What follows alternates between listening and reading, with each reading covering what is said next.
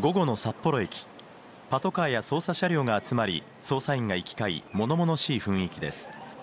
今日午後3時ごろ JR 札幌駅の東コンコースで刃物を持った男がいると110番通報がありました。警察が付近を捜索していますがこれまでに男は見つかっていません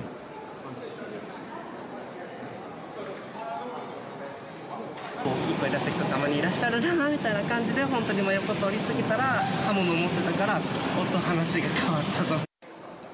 逃げた男は20代くらいの痩せ型長髪で身長170センチから175センチ。メガネ紺のジャンパー黒のズボンリュックを身につけていたということです。刃物を出した当時男は何かを叫んでいてその後地下へ立ち去ったとみられます。これまでに怪我人はいません。警察は銃刀法違反の疑いで男の行方を追っています。